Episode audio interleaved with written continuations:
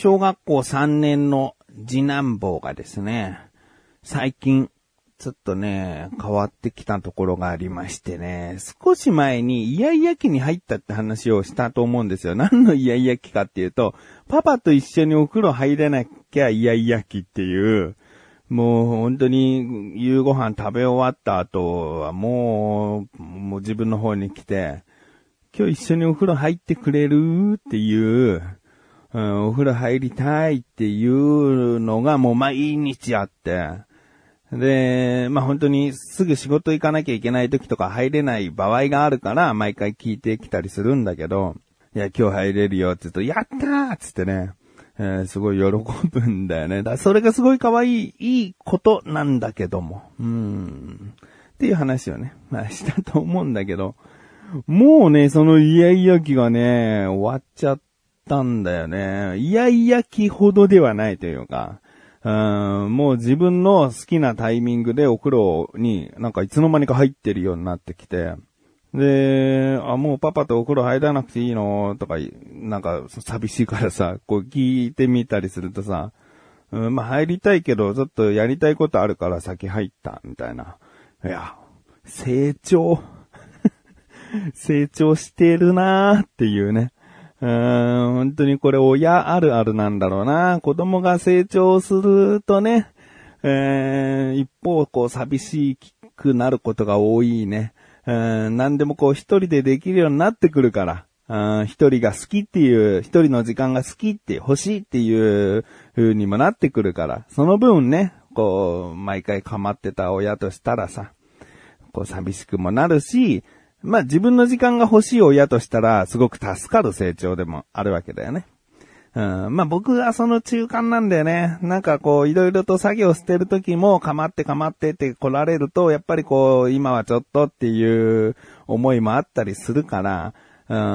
ん、もう何が何でもこう、ベタベタしてこいよとは思ってないし、うん、まあ、かといってね、こう、もうずっと、こう、ほったらかしにされると、うん、なんか寂しい気持ちにもなるっていうね。うん。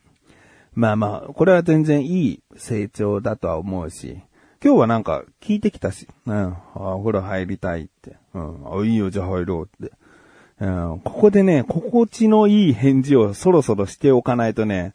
うん、今日お風呂入りたいって、いやいやきの時はさ、今日お風呂入りたいって聞かれると、うん、どうしようかな、なんつってさ、そんなに入りたいのとか言ってさ、やりとりしながら、入りたい入りたいっつって、じゃあいいよ、やったーみたいなさ、こう、一くだりが毎回あったんだけど、今そのくだりやるとね、うーん、ちょっともうめんどくさいなって思われちゃうから、もう今日お風呂入りたいっつったら、いいよってもう、なるべくこうスムーズに、言ってね。一緒に今日は入りましたけどね。まあまあ、うんと、長男の中学1年生の長男はもう絶対に一緒に入りたくないっていうね。年になりましたね。うん。あの、全然こう、ベタベタすることに関しては、長男は、むしろ次男よりも嫌がらないのね。肩組んだりも、ほっぺとほっぺをくっつけ合ったりすることに対して、何にもこう嫌がらない。うんむしろスキンシップとして本人も、こう、ちょっとは、こう、いい方の気持ちなんじゃないかなって思えてるぐらいなんだけど、一緒にお風呂に入ることに関してはもう、どっか施設に行ってお風呂、大浴場とかがあって一緒に行こうっていうのは全然いいんだけど、家のお風呂はもう絶対に入らないでっていう。うん、まあこれはもう全然中学生だからね。うん、もう一人の時間やっぱりいっぱい作りたいっていう時期でもあるしね。だからまあいいんじゃないかな。うん、成長だし。成長とともにね、本当にこういう貴重な時間をね、あの大事に過ごしていかないと、あっという間に親がポツンと、なんか寂しいっていう気持ちになっちゃうんでね。今の思い出を大切にしていきたいなと思っている自分がお送りします。菊池のなだらか向上心。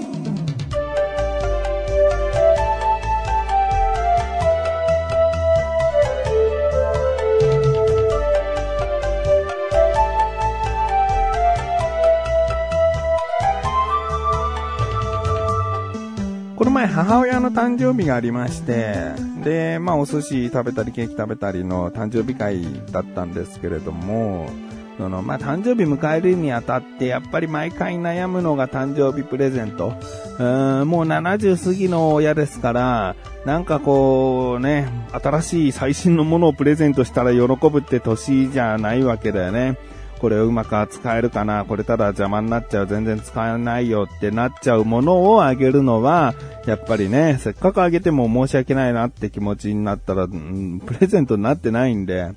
ーん、まあまあ悩むんだよね。比較的まあ母親はスマホもずっと使ってゲームとかやったりするから、新しいもの好きではあるんだけどね。ただそれをうまく使っていけるかっていう、うーん、ところは息子としてね、どうかなーっていうね。ただ邪魔になっちゃうものかなこれは、みたいな。いろいろと悩んでって。でも本当にね、今年はもうこれだって思うものが見つけられなかったんで、ネットでね、いろいろ見てても。うーん、まあちょっと神さんと相談して、まあお店行ってちょっといろいろ見てみようかと。ね、現物見るとね、意外とこうすぐ見つかったりするから、うん、まあいろいろなものが売っている、えー、お店に行ったんですよね。で、そこでですね、最初はやっぱりヒットネスマシン、フィットネスマシンじゃねえな、マッサージ系だ。うん、こう、フィットネスマシンっつったらね、これから鍛えてね、まあ、健康のためにっていう思いは込められるけど、そんなものじゃなくて、あの、なんか、足をマッサージ、手をマッサージするものだったりさ、もちろん肩マッサージする系のね、そういった、うーん、マッサージ器具ね、でも、ちょっとね、マッサージ器具もうまいことこう使えていけるかっていう、そんな毎日毎日使うものでもないのかなっていう。うん、もう大きなものとかになってくるとやっぱ邪魔になっちゃうから、もう使わないものがずっと置いてあるのもね、あの、嫌だろうし。だからまあマッサージ系のもの、うーんってちょっと悩んで。えー、他にもね、まあ、あの、キッチン用具とかさ、あそういったものも見ていったんだけど、とある売り場の一角にですね、掃除ロボットがあったんですね。いわゆるこの円盤型のものが床をこう張って自動で掃除してくれるっていう。で、高級品というか、なんだろう、まあ、すごく高いのだともう7、8万とかもあるしね。えー、安いものだったらもうぐっと値段下がったものありますけれども、なんか比較的お手頃な値段で、えー、掃除ロボットがこう売り出しになっててね。で、あ、掃除ロボットね、と。うん、まあ、年はとっても掃除っていうのは欠かせないものだからさ、これ、まあ、気軽に掃き掃除というか、え？掃き掃除？掃除機がけするぐらいの掃除が、このロボットがやってくれるんだとしたら、親としたら助かることなのかなと思って。あ、ちょっと見てみようと思ったんでね。そしたら店員さんも、この、全然 店員さんその商品に興味持ってなくて、ああ、これ最近、あの、仕入れたものなんですよ、ぐらいな感じで。で、まあちょっとネットでも、あの、型番をこう調べてさ、どういうものかをもう見てみたら、ちゃんと自分で、その、充電する場所に戻るし、段差があって、また、例えば階段の下とかに行って転げ落ちないように、そういったところではちゃんとストップがかかる。壁とか障害物に当たりそうな時は方向転換する。まあ、お値段お手頃なんだけど、その、掃除ロボットの良さは全部こう引き継がれてるというか、まあ、高性能のものだったらもっとちゃんといろいろな機能ついてるのかもしんないけど、まあ、掃除ロボットとして絶対にこの機能はあった方がいいよなっていう部分はきちんと搭載されてるっていう。うん、で、ネットの評判も悪くなかったんだよね。で、店員さんも、店員さんはあんまり分かってないんだけど、いや、よかったらこれ現物見てみます？とか言ってさ、箱をもうおもむろにこう開け出してさ。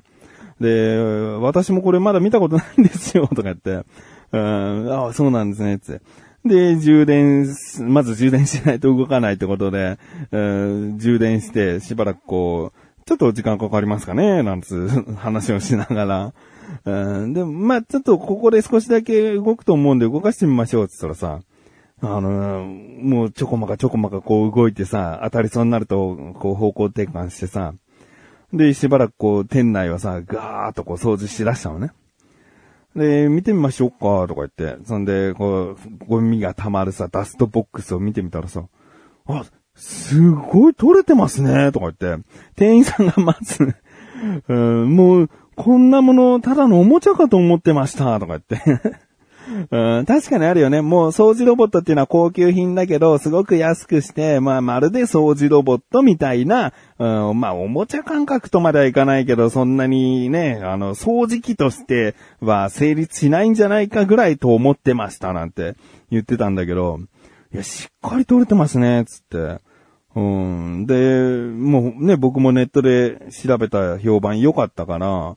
これいいんじゃないかなと。で、確かに高級品ではないんだけど、その、掃除ロボットのお試しとしたらさ、すごくいいなと思って、掃除ロボットにしよう。じゃあ一番いいこれにしようよってさ、なんか高級なものを買って、親としたらそんなにちょっと足元危なっかしいから動かしたくないんだよね、になるんだったらさ、その高いものじゃなくていいじゃん。うん、だから、その、まずお試しな感覚で、えー、掃除ロボットってこういうものだよ感覚で、これありだな、と思って。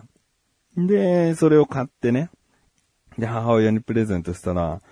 いや、ここ最近で結構喜んでくれた方だったね。うん。あ、そうなの？これ面白いね、助かるねって。で、動くとさ、その、まるでこう、ペットが動いてるみたいな、うん、なんか、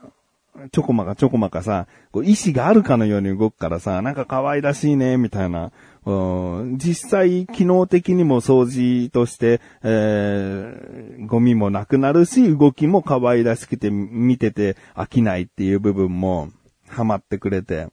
すごく喜んでくれたんだよね。で、これ、僕もさ、何回もこう、実家に行くたんびにさ、動かしてさ、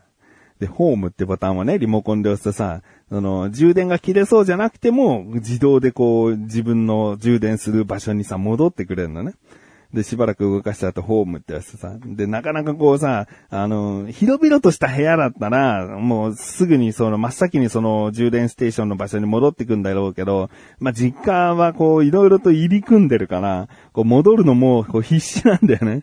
うん、で、なんかさ、マッピング機能みたいなのあんのかな？高性能だと。なんか部屋を一回こう貼って、えこの、こういう形の部屋なんですねって認識すればさ、戻るのも楽なのかもしれないけど、そこまでの高性能じゃないから、もう行き当たりばったりでなんとか戻ろうとする動きがまた可愛らしくて、うーん、いいなと思って。僕これすごく欲しくなっちゃったんでね。うん、だからもしかしたら今週とか、かみさんに言って、あれ僕も欲しいっ、つって。いや、うちもね、あの、掃除してくれるのは助かるからさ、どうですか？掃除ロボットを買ってる人もう、これなしじゃーっていう人いるんじゃないかな。で、意外とやっぱりさ、なんか、ずっと床を張ってるものだからさ、邪魔だよとかさ、スペース取るでしょどうせみたいな感じ思うし、その、うちの部屋の間取りには、だってふさわしくないもん。フローリングの部分少ないしとかさ、なんかいろいろと、なんか理由つけて、なかなか手出せないじゃん、掃除ロボットって。うん、だけど、持ってる人って、結構もう重宝してるよね、きっとね。って思ってんだけど。どうかな？いやいや、それはですね、2、3ヶ月後に飽きるものなんですと思ってる人もいるかもしれないよね。いや、どうなのかなでも僕は今すごく掃除ロボットが欲しくなっちゃってます。